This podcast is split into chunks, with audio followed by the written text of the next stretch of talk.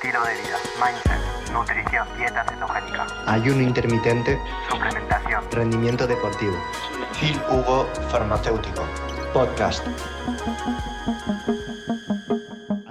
Reduce la inflamación, mejora la sensibilidad a la insulina y deja el sistema digestivo quieto, que en hipotiroidismo de Hashimoto muchas veces las personas con Hashimoto ven su flora intestinal o simplemente la capacidad que tienen para digerir disminuida. Además, si nosotros tenemos un hipotiroidismo de Hashimoto, no solo una tiroiditis, tenemos menos secreción de bilis y por eso estas personas suelen sufrir más estreñimiento. ¿Qué mejor de dejar el cuerpo en paz con ayuno. ¿Dónde está el problema? No hay problema en este sentido. ¿Dónde ahora puede estar el problema? ¿Dónde podría estar? Podría estar en lo siguiente, partiendo de la base que el ayuno mezclado con herramientas cetogénicas sacian y o ayudan a restringir la cantidad de calorías porque nosotros estamos haciendo dos comidas en vez de cuatro o una sola comida en vez de tres, esto a la larga podría subir hormonas que no queremos que suban de manera crónica, como es, por ejemplo, el cortisol. ¿Por qué podría subir el cortisol de manera demasiado alta en una persona que abusa del ayuno? Pues porque la persona, al abusar del ayuno, reduce tanto su cantidad de calorías que va a pedir demasiado trabajo por su cápsula adrenal en secretar cortisol y esto a la larga puede producir cansancio en la cápsula adrenal. Es decir, que la persona esté constantemente con nivel de cortisol alto, alto, alto, alto, hasta que un día la persona no se puede despertar de la cama, está en burnout. Y esto se debe no al ayuno en sí, no es el ayuno el culpable, no es el ayuno per se.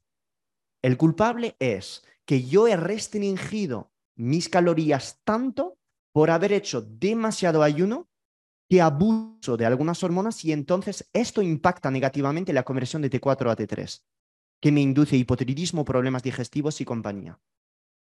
¿Entiendes el mindset? Entonces, partiendo de esta base, una persona con hipotiroidismo de Hashimoto puede hacer 14-16 horas de ayuno, siempre y cuando en esta ventana de comida sepas cubrir la suficiente cantidad de nutrientes, sobre todo pues en hipotiroidismo de Hashimoto es evitar lácteos, evitar el gluten, reducir al, máximo el contacto con plásticos, metales pesados y saber cubrir el omega 3 con pescaditos azules, el hierro con carne roja, el magnesio con suplementos o verduras de hoja verde, si tomas frutos secos pasarlos bajo agua, todo este tipo de cosas son cosas que uno tiene que hacer con hipotiroidismo de Hashimoto y sobre todo cubrir la cantidad de calorías. Me vas a decir, Phil, no quiero contar calorías, pero es que yo tampoco te voy a decir contar kilocalorías.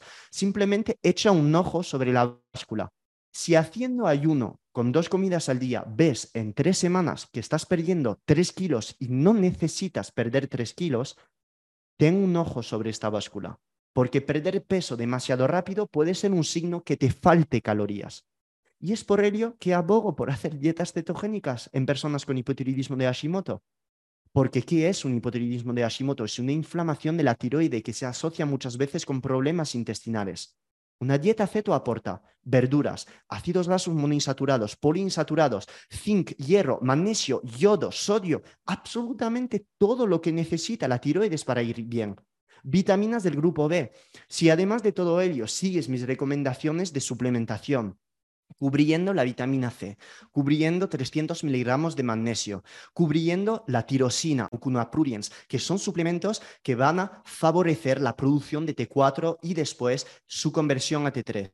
Yo en personas con hipotiroidismo de Hashimoto hasta incluso metería carbohidratos incluso si no entrenas, con alimentos muy suaves, como por ejemplo puede ser el boñato o por ejemplo, la mitad de una naranja cuando estás a lo mejor volviendo de esta caminata en ayunas. Pero no a las 10 de la mañana, lo puedes hacer, por ejemplo, un día post-entrenamiento mm, o post-caminata larga.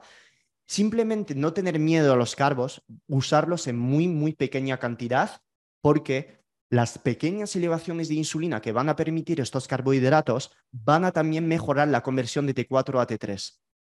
Pero decir que la dieta ceto y el ayuno van a perjudicar un hipotiroidismo es bullshit. Si es que además no hay ningún estudio que lo demuestre. Sí que hay estudio de, de 72 horas que han demostrado elevar la RT3, que es la T3 reversa, elevar la TSH, disminuir las concentraciones de T3, pero estamos en lo de siempre. ¿Cuánto va a durar el ayuno?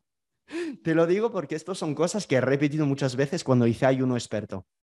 Y cuando veo muchas veces a personas con hipotiroidismo de Hashimoto meterse en retos de ayuno de tres días o cuatro, digo, pero ¿por qué hacemos eso? ¿Para perder grasa? No, no, perder grasa es meter masa muscular y meter, eh, meter alimentos que te van a saciar. Esto es perder grasa, pero no tienes la necesidad de pegarte a ayunos de tres días. No le veo necesario. Yo el ayuno de tres días básicamente lo recomendaría en personas que busquen algo espiritual, porque ningún estudio hoy en día ha demostrado realmente si un entrenamiento en ayunas con bajos niveles de glucógeno muscular en una persona que hace dieta ceto es superior a un ayuno de tres días. Ninguno, ¿eh? que sepa. Pero no tendría miedo, es simplemente para hacerte entender las cosas, ¿sabes? Para que intenta como abrir paradigmas. Y que tengas anemia no es porque tú hagas ayuno que va a empeorar la anemia, porque la anemia se corrige básicamente metiendo carne roja, un suplemento de vitamina C y también ver la causa de esta anemia, si es una anemia por déficit de hierro, feropénica, por falta de B12, por falta de B9 o simplemente porque tienes una menstruación profunda y que estás perdiendo demasiado hierro en la menstruación. Ver las razones. Pero en una dieta cetogénica low carb, todos los nutrientes están cubiertos, absolutamente todos. Esto no es consejo nutricional, no es consejo médico, no soy médico, no pretendo aquí realizar dieta, es totalmente educativo. Espero que entendáis simplemente que si tenéis un nutricionista un endocrino eh, y si quiere ver estas personas los estudios, no problema.